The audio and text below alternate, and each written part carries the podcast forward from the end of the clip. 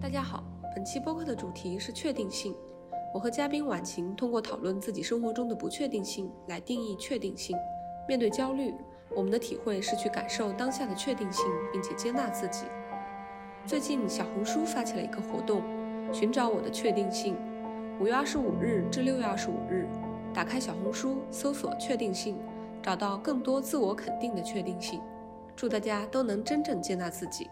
带话题“我的确定性”发布笔记，则有机会获得小红书专属周边。我们也将在本期留言中选出五位，送出小红书的独家周边，希望大家喜欢。Hello，大家好，欢迎大家来到播客《怀疑人生》，我是主播薇拉斯。今天的嘉宾是《怀疑人生》的老朋友，我的心理学课程的同学婉晴，欢迎婉晴。嗯哈喽大家好，我是婉晴，然后很高兴能够再次来到怀疑人生的播客，然后跟维纳斯一起再聊一下。嗯，我和婉晴是去年十一月份的时候认识的，从认识以后，我们就变成了心理学课程的对话练习搭档，所以 这半年以来，我们有频繁的交流。对，所以。我觉得还挺有意思的，就是因为在这半年的时间里边，我们两个的状态都有了一些些的变化。嗯，我先说说我的变化吧。我去年十一月的时候还在 gap 状态之中，然后当时在大理，嗯，是有一边学习心理学，然后一边有认真考虑要回去工作这件事情了。因为当时觉得这个学习心理学的过程太过于漫长。嗯，而距离我可以正式开始职业，可能还需要至少一年的时间。而距离我可以嗯有一个比较好的呃学习背景的话，可能我还需要再去读一个研究生或者怎样的。那这个过程下来大概就是三四年。嗯，所以想到这个漫长的过程和在这个其中需要去付出的时间、精力和金钱。嗯，我就会觉得我可能需要去找一份工作来支持心理学的学习，所以从去年年底开始到今年四月，我都是在一个找工作的状态里边。那现在我已经有了一份工作，回去上班了。那婉晴可以分享一下你的状态的变化吗？好啊，我我觉得其实从我们认识开始到现在，包括我们自己在做对话练习的过程当中，感觉到好像也是在。一旁去见证着你的这样的一个过程的一个感觉，对，因为我对话练习的时候，每次都会讲我现在最新的心路历程是怎样的。对对，是的，其实还蛮有意思的。我我觉得对于我来说，其实去年我们当时十一月录播课的时候，可能我更多的还是处于一种在比较安静和向内的一个状态里面，然后那段时间可能我会有很长时间的，嗯，或者是比较。规律且频繁的冥想，更多的处于一种很静默的一个状态。包括我去年，嗯，过年期间其实也去参加过一个就是七天的这样的一个，呃，算是禅修的这种课程吧。所以其实那一段时间整个的一个状态，它都会比较向内，然后比较偏静的一个状态。嗯，然后其实从去年年中，就是终点的终，呃的时候，然后我就开始觉得我好像。在今年，希望是可以有一些打开向外体验的一个呃过程，所以在今年的时候，包括最开始我还想说，在国内呃开始去进行一种旅居式的生活。然后因此我还买了一辆车，结果，结果对你也知道，然后后面我就就出了一点点小事故啦，就但当然其实还好了，因为我刚刚学会开车，所以他就让我对于自己出去开车旅行这件事情产生了一些怀疑吧，就是或者说我觉得它是有对于现阶段的我我的开车技术来说是有一定的这个风险性的，有一些危险的，对。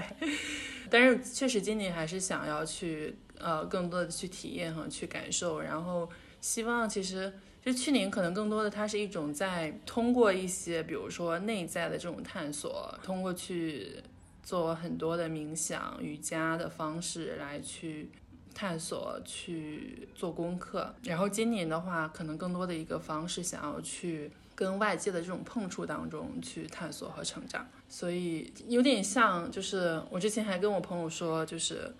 我感觉我去年的一个状态，就是好像是那个。道士上山，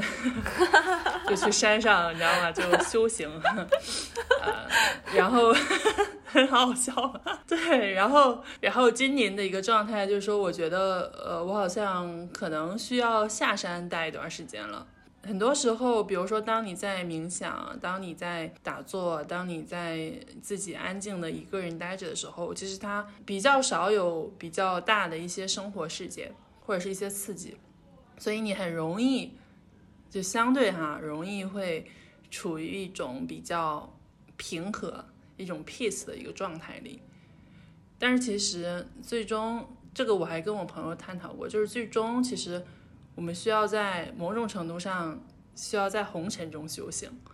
就是你需要在在跟这个世界的交互过程当中。虽然你外在是在变动的，比如说你可能在做一些事情，甚至啊有可能你在旅行或者怎么样的时候，但是你依然可以保持内在的那种不动的一个状态，内在那种稳定。嗯，对，所以我觉得这个可能是更好的一种状态，或者是是我希望达成的一种状态。所以今年是在训练自己，就是在遇到外界的很多变动的时候，怎么能维持自己。内心的这种安定，包括之前 撞车的事件，它其实也是一个功课吧。对，嗯，对，所以现在，所以今年就有嗯比较多的时间在跟外界去交互，然后现在呃也是来到了巴厘岛这边在旅行。对于我来说，可能这样的一个旅行，它是让我从一种比较习以为常的惯性和日常当中去暂时的抽离出来。包括我之前想要去旅居，就是在国内旅居的一个想法，也是我觉得在这个过程当中，我会遇到非常多的一些外来的一些事件刺激、不确定性。然后它是一个非常好的一个锻炼个人的一个方式，它让我从那些习以为常当中抽离出来，然后看到其实很多东西它并不是如此的坚固的，包括你自己的模式，就是它是。它并不是永恒不变的，所以在这种变动当中，我可以去探索或者是去体验更多的一个东西，然后去在当中，一方面其实你是在去体验和感受不同的一些生活方式，包括文化，包括习俗，但是另一方面，其实它是让你从你自己固有的那个很，甚至你可能觉得蛮合理的世界当中。暂时性的就是摆脱出来，就是你不完全认同你所处的那个世界，那你可以看到一些其他的东西，所以关于自我的那个部分就会有一些松动，所以我觉得这个部分是旅行蛮重要的一种意义吧。对，所以对于我来说，来到巴厘岛也是一个这样的一个过程，然后在这个过程当中，嗯，也会产生各种各样的体验，然后也会产生各种一些新奇的。之前没有看过和体验过的一些事情，所以我觉得，嗯，这是我今年的一个变化吧。嗯，那你觉得你在内心的稳定的这方面做的怎么样？就是当你开始向外去看不同的世界和风景之后，你还会像去年的那个时候一样，内心的状态那么的稳定吗？不会，非常诚实的回答你，不会。我觉得。今年还有一个变化，就是我可以接纳我的这种起伏和不稳定了。嗯，就是去年其实你是要求，在某种程度上，你要求自己处于一个类似像一种入定和冥想的大师的这样的 状态，就是就是你要求你很稳定、很平和、很 peace，你好像不允许这种情绪和不稳定发生。嗯嗯。你在追求这个东西，对。然后今年我的一个感觉就是，当他来到的时候，只是去看到他，嗯，去接纳他来到了。即使我没有办法做到，又拿我之前就是撞车举例子，就是因为我连续撞了两三次，但都还好，都是小撞了，小事故。对，但确实给我带来了挺大的一个冲击性，特别是第二次，我正好因为我是第二次是跟其他车有一些追尾，就我追尾别人。就是而且是刚刚在我修完车之后回家的路上，所以那一刻它带来的冲击还是很大的，甚至它在蛮长时间，它会让我觉得啊，我是不是不应该开车，或者是我不是在开车这件事情上，我可能就是是有点问题的。即使我我的驾照考试都是一次性过的，但是在那个连续性的一个一个事故之后，我还是会对自己产生一些怀疑，所以依然确实还是。遇到一些事情的时候，还是会产生一些情绪，嗯，一些不是那么安静、平静的那样的一个状态。对，但是我觉得可能今年我我对我自己会有更多的一个某种程度上的接纳吧，就是我接纳我自己是有情绪的，我接纳我是脆弱的，我接纳我是不稳定的，嗯，然后在这种接纳当中，它可能也会，嗯，无形当中产生一种力量吧，嗯嗯。你说这种接纳的感觉，我还挺能体会它的反面的，就是，嗯，因为，呃，坦白的说，之前几个月找工作的经历对我来说不是一个很愉快的经历，嗯，就从一开始的时候觉得自己肯定能够很快找到工作，到后来慢慢的发现。嗯，如果不通过朋友推荐的话，我甚至很难拿到面试机会。我觉得在这个过程中，我的心态是有一些逐渐崩掉的过程的。嗯，所以大概在我找工作的后半期，就三月份、四月份的时候，我记得当时每次跟你对话练习的时候，我都会聊工作这件事情给我带来的焦虑，对不对？嗯，对。嗯，我确实是觉得。好像我当时的状态就是我的理智告诉我，这只是人生的一个阶段，嗯，它总会过去的，我最终一定能够找着工作的。但是实际的感受却是，我每天在巨大的不确定性中感到很煎熬，而且我会非常在意每一次面试沟通的机会中对方给我的反馈。如果对方的反馈不是一个比较有礼貌的反馈的时候，我会感觉到自己的价值被贬低了。就是我感觉我那段时间整个人的内核是非常不稳定的，而这种不稳定的背后，我觉得是知道自己那段时间是很不接纳自己的，因为在那段时间里边，我啊伴随有一些行为上面的一些表现，比如说我经常会在深夜的时候吃夜宵。就是控制不住的吃很多东西，但是在第二天早上醒来之后又觉得非常的懊悔，但这个循环我基本没有力量去打破。在找工作的后期的两个月里边，几乎天天如此。我知道是我对自己的期待和现实之间产生了一些偏差，但是我很难去接受我自己，嗯，没有办法找到一个。符合我的标准的工作，就是可能我心目中想象我找的工作，它的一个不管是在收入水平，还是在呃别人的眼光中，还是在一些社会层面的维度来看，都是一个不会比之前的工作差的工作。但事实是我后来不得不接受说，嗯，可能就是很难了。或者说，可能他需要我付出更大的努力。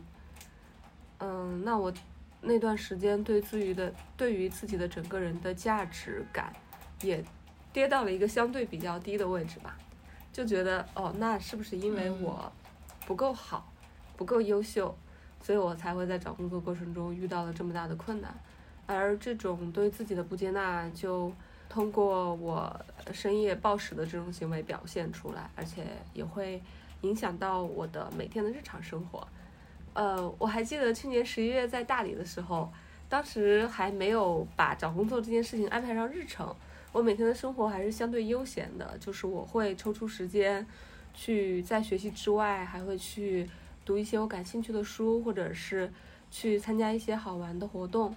但是在今年三月四月的时候，嗯，其实找工作真实占用的时间并不是很多，但是我。几乎每天我都很难耐受，就是有那种我现在有时间，可是我却焦虑的什么都做不了的感觉。所以我觉得，嗯嗯，这就是一个，这就是我近期所体验到的一个对自己的很大不接纳的一种状态，是真的还挺难受的。你刚刚你讲到这些，我就想到了一个点吧，或者是其实之前我们想要去聊接纳的这个话题的时候，之前也有想过，就是，嗯，很多时候去接纳我们的不接纳，可能也是很重要的，或者它也是一种接纳了。嗯对，就是可能包括我们可以看到现在网上，呃，好像前段时间大家经常会说“松弛感”这个词。嗯就我们都会聊，比如说谁谁是很松弛的啊，比如说某一个女明星，或者是有一些人，他们看起来很松弛，然后我们好像每个人都希望自己能够去达成一个更松弛的一个状态。但是我我觉得在当你有这样的一个想法和感觉的时候，好像在某种程度上，它又是一层枷锁，嗯，因为你会觉得我自己现在是不松弛的，那我有问题，所以我要变得松弛。对，呃，其实在 在某种程度上，就这样的一个想法，一个循环，它又加剧了你的不松弛。嗯，对，所以即使你现在是不松弛的，那就不松弛呗；即使你现在不接纳，不接纳就不接纳呗。嗯对，就是可能我们在很多时候，我觉得会，我们总希望当下的这个状态是最好的，当下的我是最好的，当下的我的人生是最好的，但是我们却忘记了，其实我们的人生它就是在一个变化和流动的过程当中。比如说，可能我们曾经有过很高光的时刻，但我们也一定每个人都经历过很低谷的一些时间。嗯它就是一个流动的过程，它不会说每一刻每一个时刻你都是处于一个呃很高潮的一个阶段，很幸福或者是很成功的一个阶段，就是它会有一些起起伏伏，然后但是它也就像河水一样，就是它是一个流动的一个过程。所以即使在这个当下，比如说你有一些课题，甚至你有一些情绪，嗯、你有各种各样的困扰，但是它并不是永恒的，就它你不会说。永远都是这样子的，就是它有一天它会，嗯，有一些变化，然后有一天可能是出现了一些其他的一些东西，对，所以我觉得这个过程就是还是挺重要的，对，嗯，嗯是的。不过接纳自己的不接纳还挺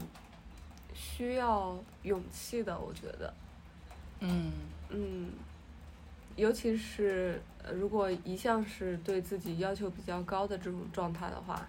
当你发现自己在某些方面可能没有办法达到过去惯常的要求的时候，就很难克制住那种想要让自己变得更好的 欲望，真的很难。对，我觉得我们很多的这种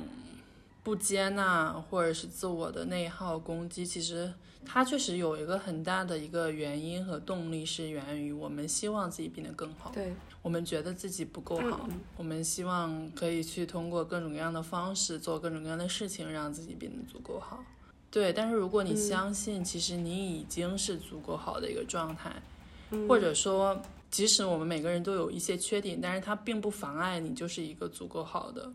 就是你的存在本身就是足够好的一个状态的话，你真实的相信它，并且愿意活出它的时候，我相信就是你依然可以去做很多事情，但是这很多事情它不再是由你的匮乏和这种对于自我的这种攻击的动力而来，对它更多的可能是一种，就是你你只是想做这件事情。或者说你只是希望去分享一些东西，或者是你想要去服务和帮助一些人。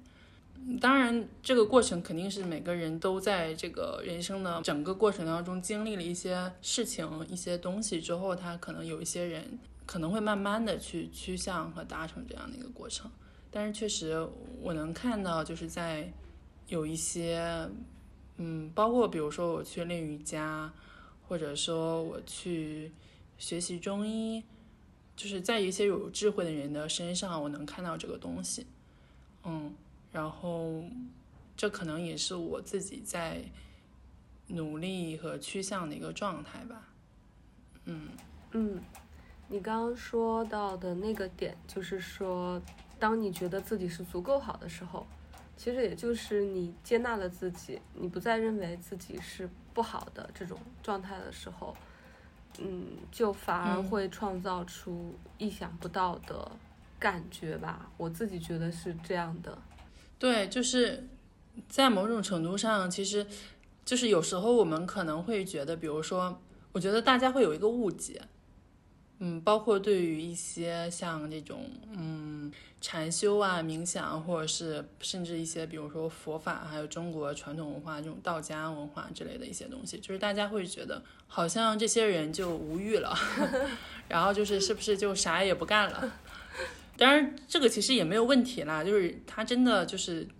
不在乎这些世间的这些东西了，然后他真的无欲了，然后他只是每天就是自己和自己待着，然后去享受自己跟自己的一个时光，或者是他的目标就是在个人身上，然后就是个人自己持续的精进，比如说在他自己的道路上，其实这也没什么问题了。但是在另一方面，我又会觉得说，就是你在个人就是确实到达了一定的这个程度之后，你确实没有太多的这种个人化的欲望，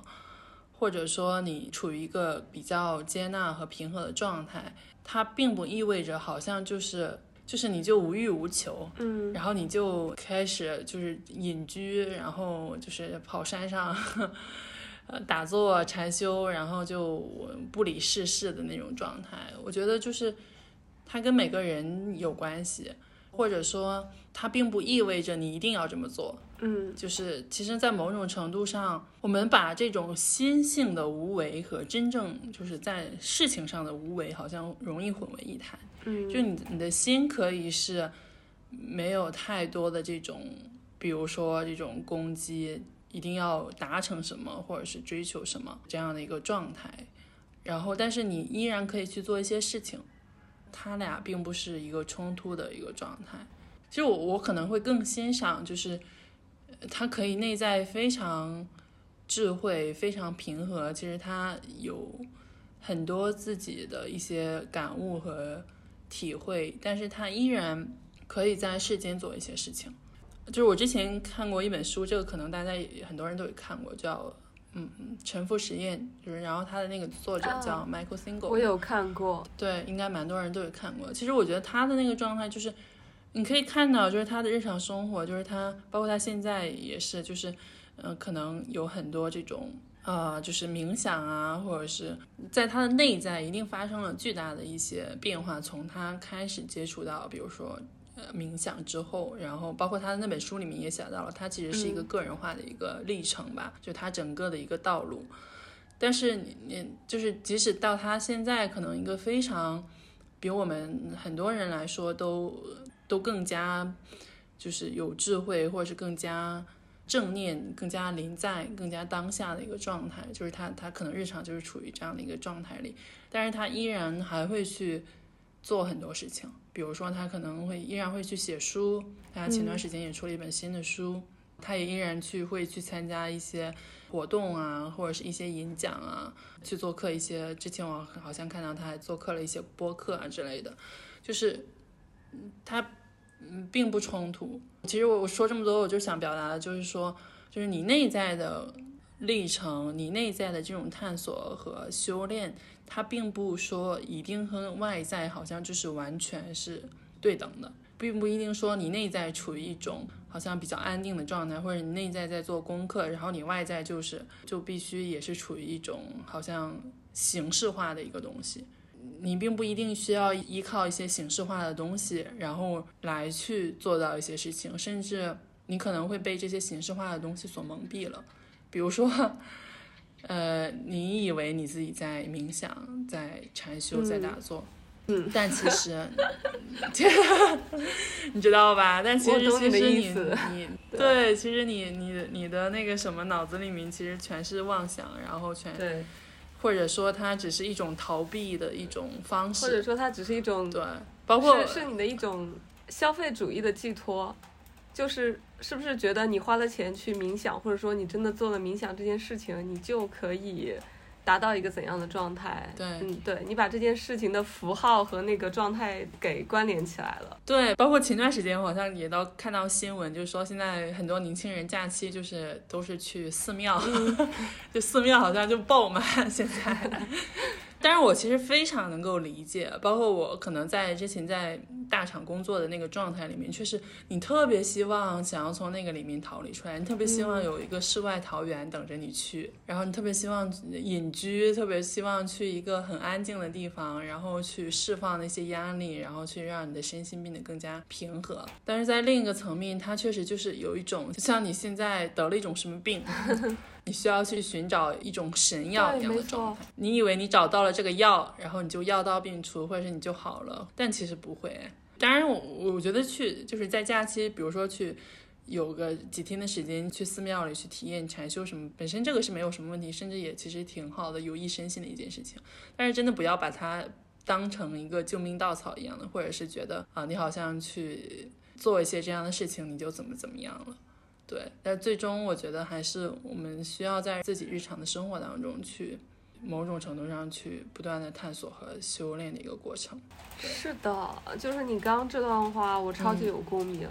呃，因为就回到三四月份时候我那种焦虑的状态嘛，其实我真的有考虑过好几次，我要不要去旅行，要不要回大理住一段时间，甚至有一天早上我机票都看好了。就几乎已经做了决定，说啊，我明天就走。但是那天刚巧发生了一件很神奇的事情，就是那天我报名了一个三天的即兴喜剧一人一故事创作工作坊。然后呢，嗯，是瓦猫的吗？啊，不是瓦猫的，是深圳的一个老师，他们叫漂浮剧场。哦，那天真的是我在地铁上面。再看去大理的机票，我觉得我已经不行了，我必须要出去一阵子，换一下状态，让自己不要那么焦虑。但是其实，之所以没有当场就把机票买下来，是因为我内心里边好像隐隐约的意识到这个不是解决方案，这不是说我出去住个几天，换一个环境，我整个人就能安定下来的。就我的问题不在这里。嗯。结果那天就很神奇的事情发生了，我去到了这个呃戏剧工作坊的现场的时候，脸还是垮着的，表情很严肃。这个我不知道，是后来我的同学告诉我的，说第一眼见到我的时候，以为我是一个很严肃的人。嗯，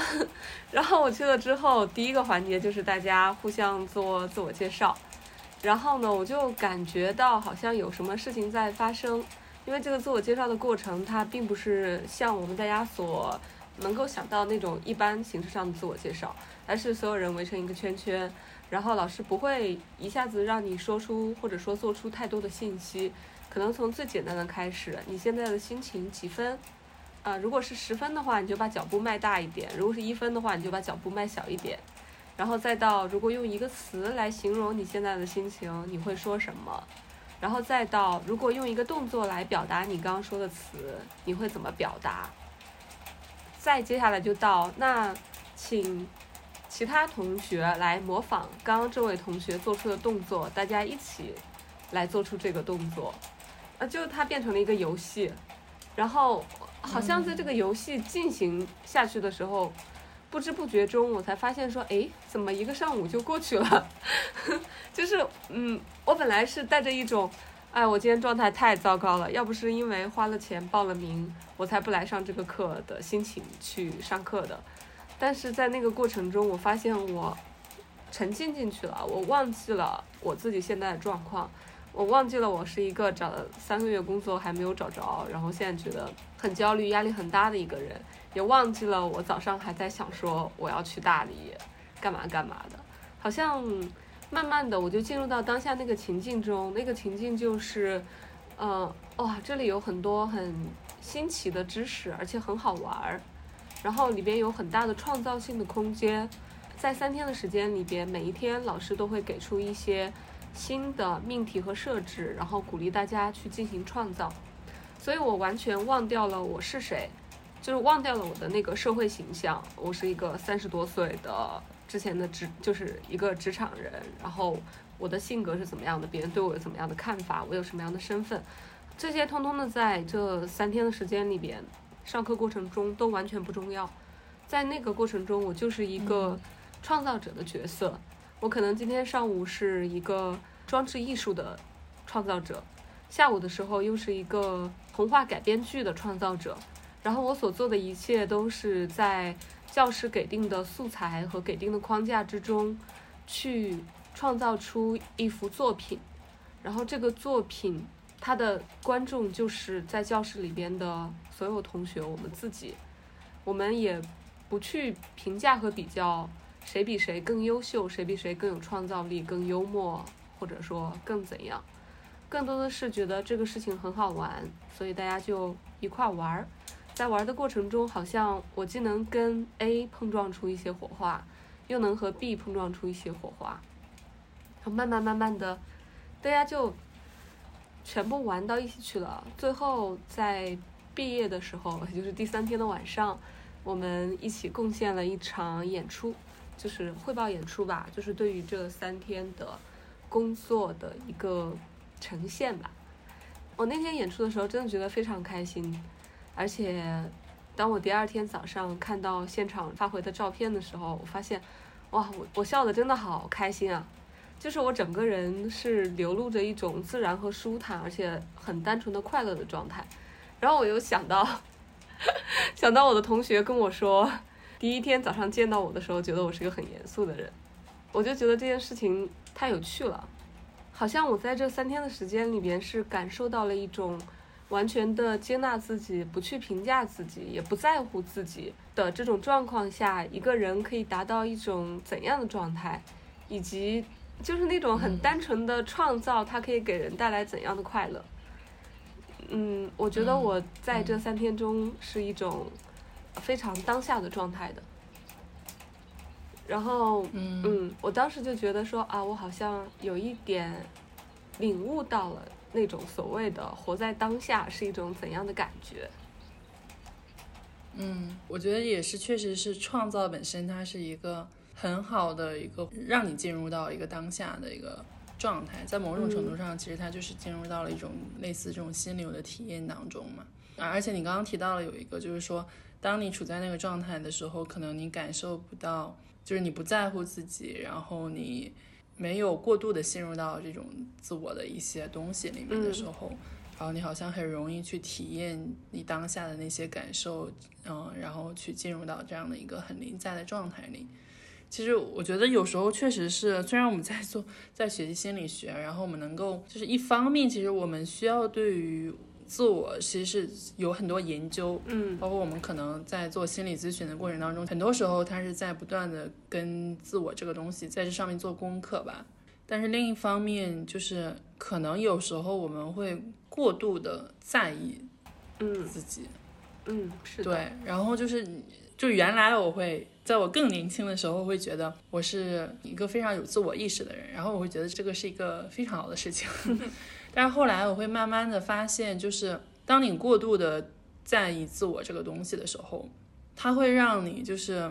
其实某种程度上，你的烦恼，我们所有人的烦恼都是自己给自己带来的。嗯，就是你对这个事情的一些想法、反应这些所有的东西，然后它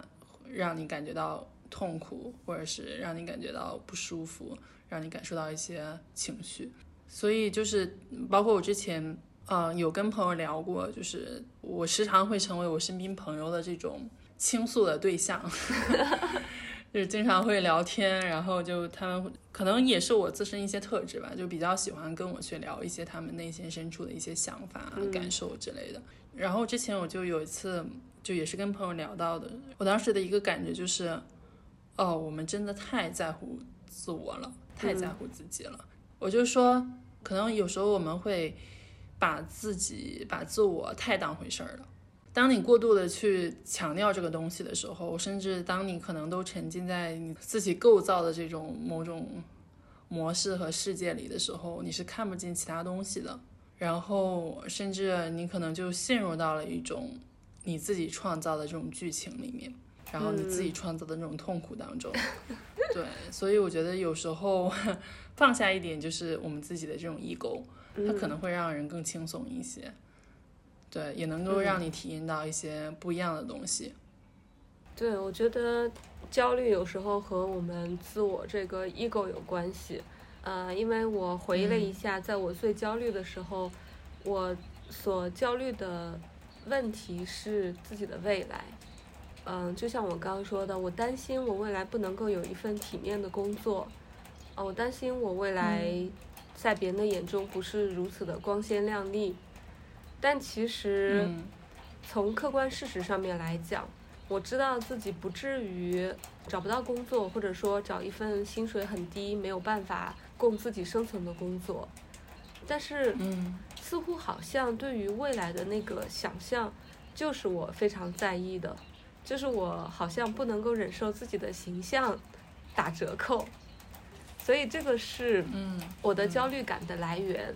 对，你看，这所有东西都是我怎么怎么样，或者是我在别人眼中怎么怎么样。是的，对，其实就是确实，当我们处在这样的一个状态的时候，我们就很难以去，就像你刚刚的那种在喜剧创作当中的一个体验，就是你很难以去进入一个更当下。更临在、更心流的一个状态，嗯，对。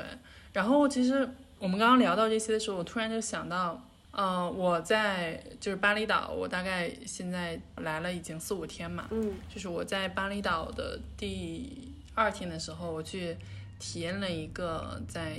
巴厘岛这边，因为我在乌布，然后它有一个非常有名的一个瑜伽馆叫 The Yoga Burn，就瑜伽谷仓。那天去参加了他们的一个晚间活动。就是他布置的非常温馨，就是有很多烛光，嗯，然后就是很温暖的一个感觉。然后老师在前面弹吉他，然后我们唱了三首歌。然后这个歌其实它就更多的是一种，哎，它是什么语呀？它可能有点像咒语一样的一个东西，就是还是它是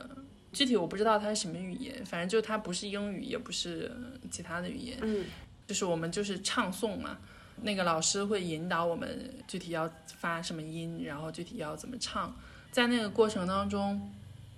哎，是不是梵语的呀？啊，对对，梵语，梵语，梵语，就突然就想不起来那个是什么语。我们在这个过程当中，就是老师带领我们一起唱诵嘛，就大概唱了三四首的样子。然后我就在这个唱诵的过程当中，当你能够完全去进入到那样的一种状态里面，你真的能够体验到。一种非常美好的一个感觉，就是大家在一起唱诵，然后大家此刻坐在一起，然后去分享、去表达，然后去感受这件事情是本身是一件多么美好的事情。就是你能感觉到在那个里面的场域，然后在其中的每个人，他们是多么的柔软，然后打开。然后你在那个过程当中，你能够感受到他们的那种能量。然后当我们的声音在一起的时候，你能感受到那种共振，嗯，有那种共振又传递出来一种能量，就是那个过程本身真的就真的很美妙。然后我就开始在那个唱诵的过程当中，我就开始流泪，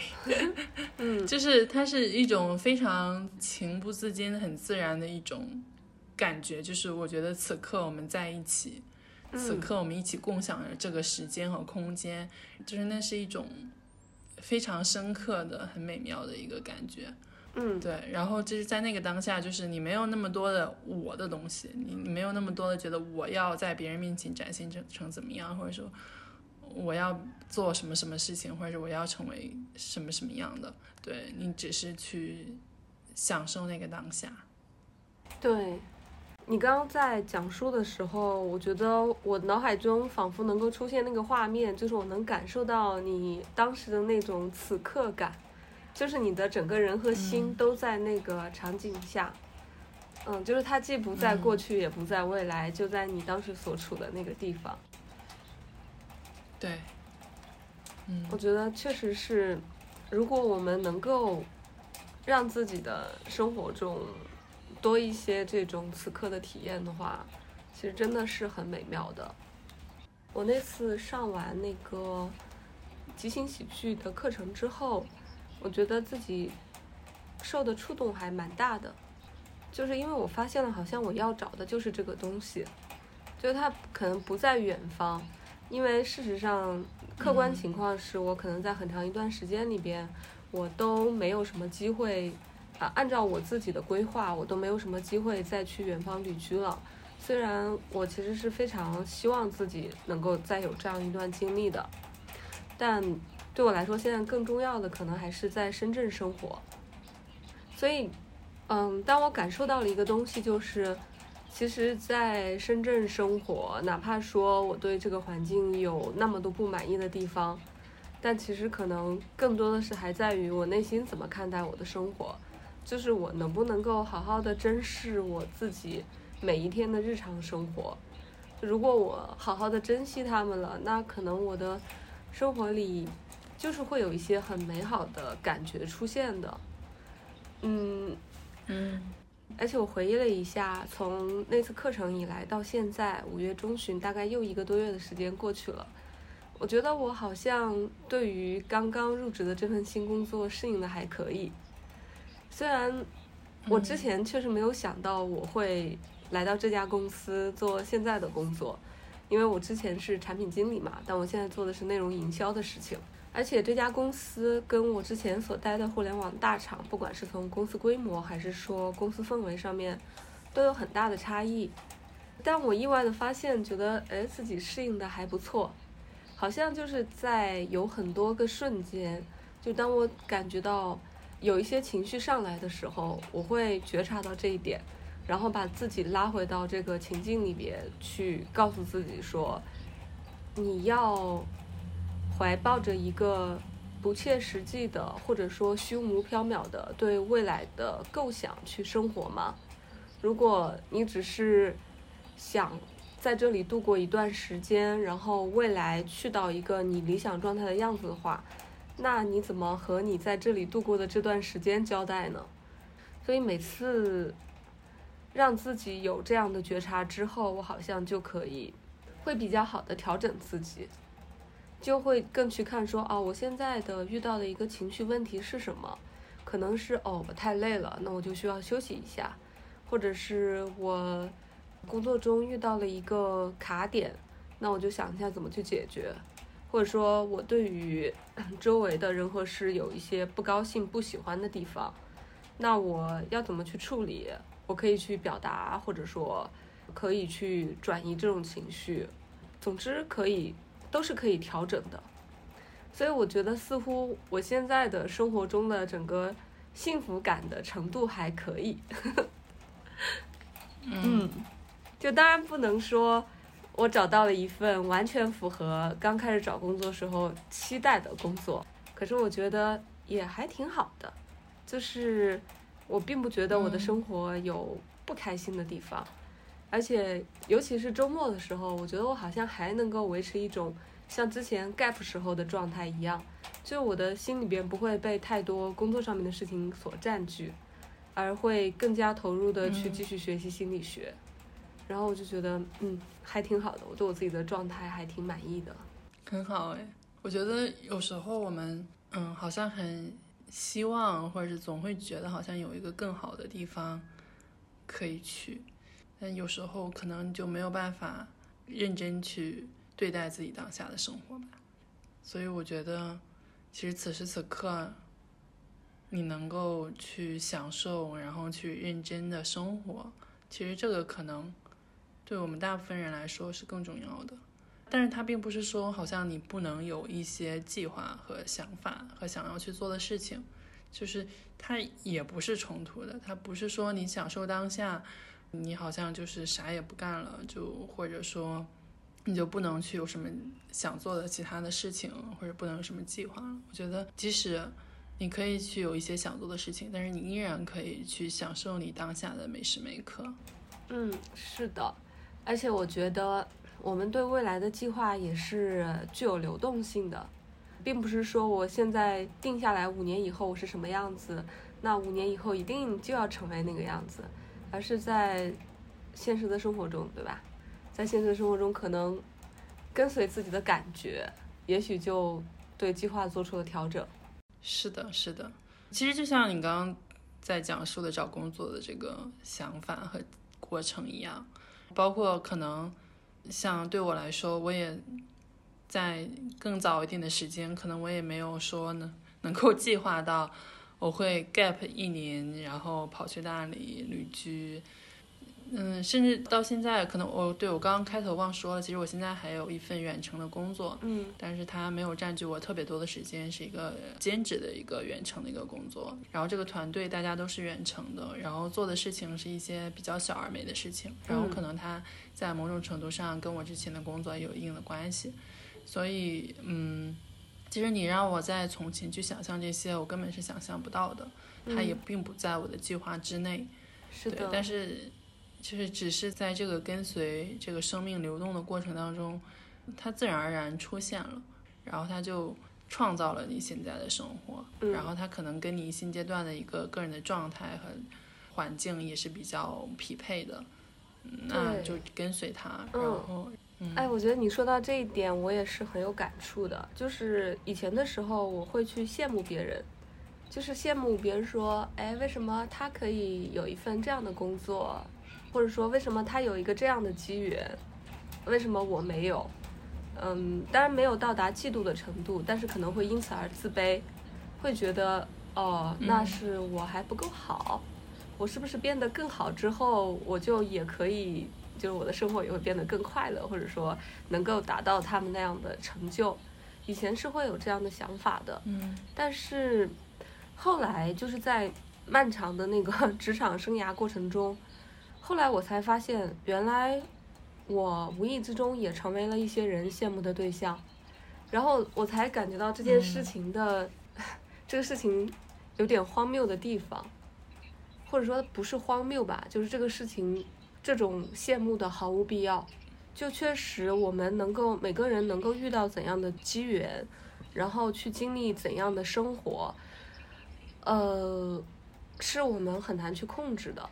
很多时候就是处在一种跟随自己的状态流动的过程之中，然后在这个过程中，每个人会遇到的东西是不一样的。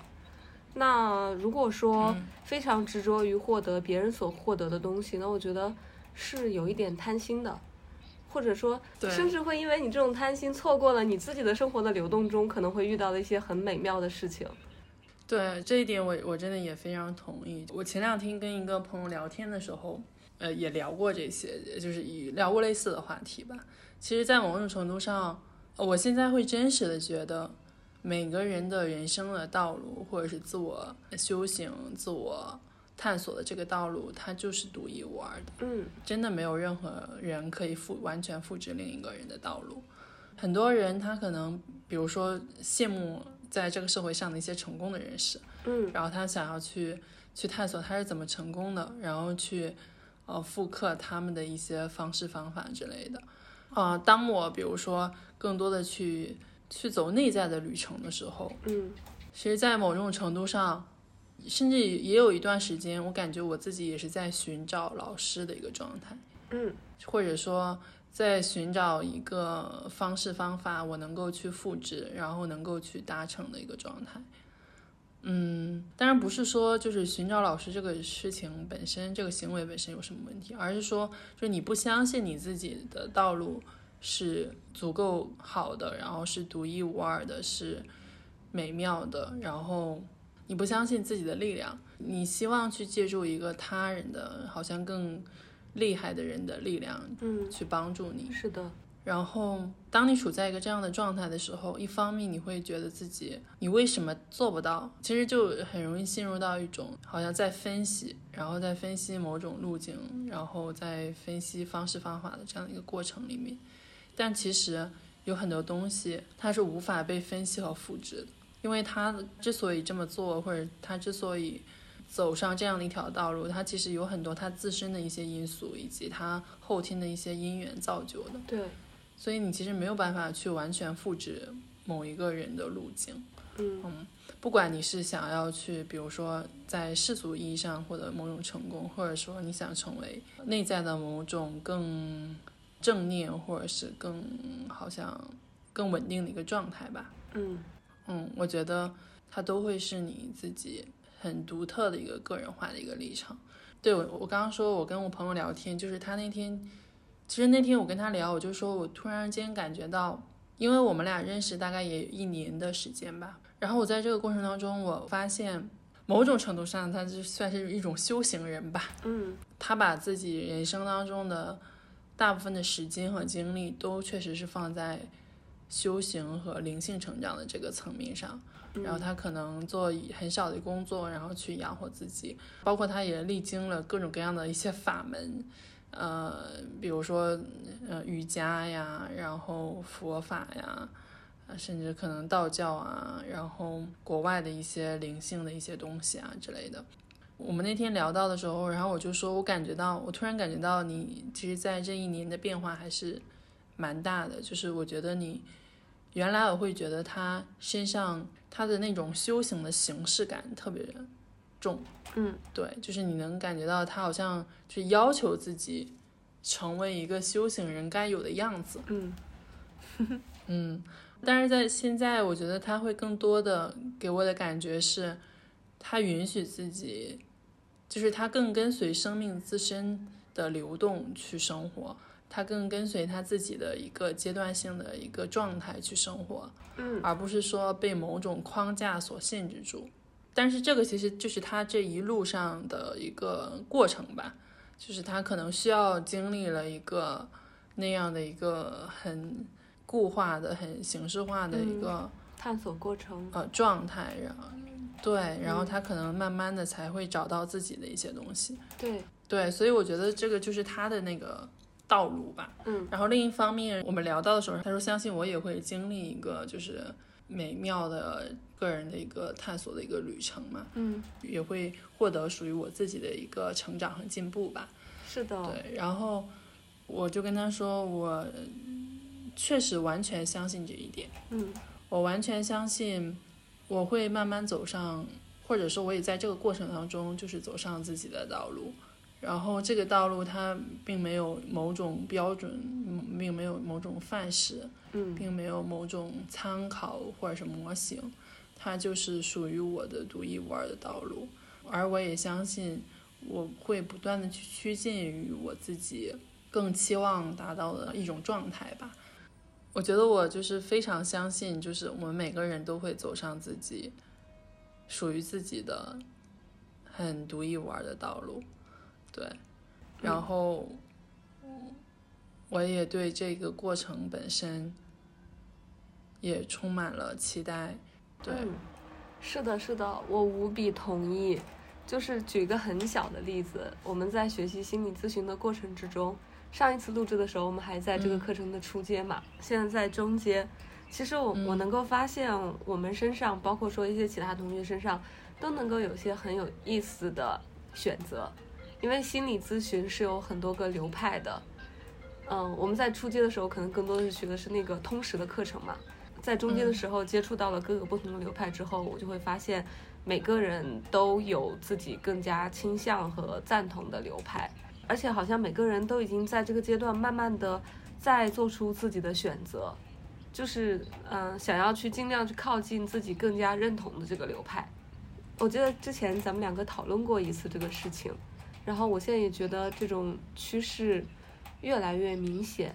就好像哪怕即使像学心理学这样一个就是领域相对比较小的一个学习过程之中，都能够看到每个人会根据自己的个性去发展出不同的道路，更不用讲说在我们的整个人生里边，就像你说的，每个人都有自己的路，然后我们最终走出来的都是自己独一无二的路，而且最终都会成为那个自己想要成为的样子。嗯，是的，当然有可能哈，在这个过程当中，嗯，会有一些变化。包括我们现在在录播客的时候，其实我们分享的就只是说我们当下的一个感觉对，当然并不代表说它会是永恒不变的，其实没有什么永恒不变的东西，万事万物都在变动。我们可以到了高阶之后，我们可以过半年之后再聊一期，看一看又发生了怎么样的变化。我觉得这个过程真的很有意思。对，其实距离，比如说距离我们上次录播课到现在，其实我们自己的生活也发生了一些变化，然后可能我们有一些想法也发生了一些变化，对的所以就是变化本身其实就是某种程度上它也是一种永恒的真理吧。嗯其实怀疑人生想做的事情也是能够把我或者一些朋友成长过程中的变化轨迹呈现给大家。嗯，我想通过这种真实记录的方式，能够让听怀疑人生的朋友们感觉到某种生命中的共鸣，然后也作为一份送给我自己的成长记录的礼物。嗯，真好哎。嗯，我觉得就是你刚刚说到这种真实的记录，它确实，它其实还是蛮打动我的。就像我，我一开始我们俩聊的时候，我就说，可能我们在聊一些话题的时候，我们并不是这个话题的专家，嗯，就是甚至你可能也是处于一个自己在探索的过程，但是它并不代表说它好像就嗯不值得被表达，或者是完全没有意义的。对你对这个问题本身的思考，然后你自己的一些感悟，嗯，或者说我们一群人在迷茫着去探索自己、探索人生的这样的一个过程，其实它本身就是有意义的、有价值的。是的，对，所以我嗯觉得这个其实蛮好的。嗯嗯，是的。那我们这期节目就停留在这里吧。好啊，好啊，可以啊，好的，大家再见。拜拜。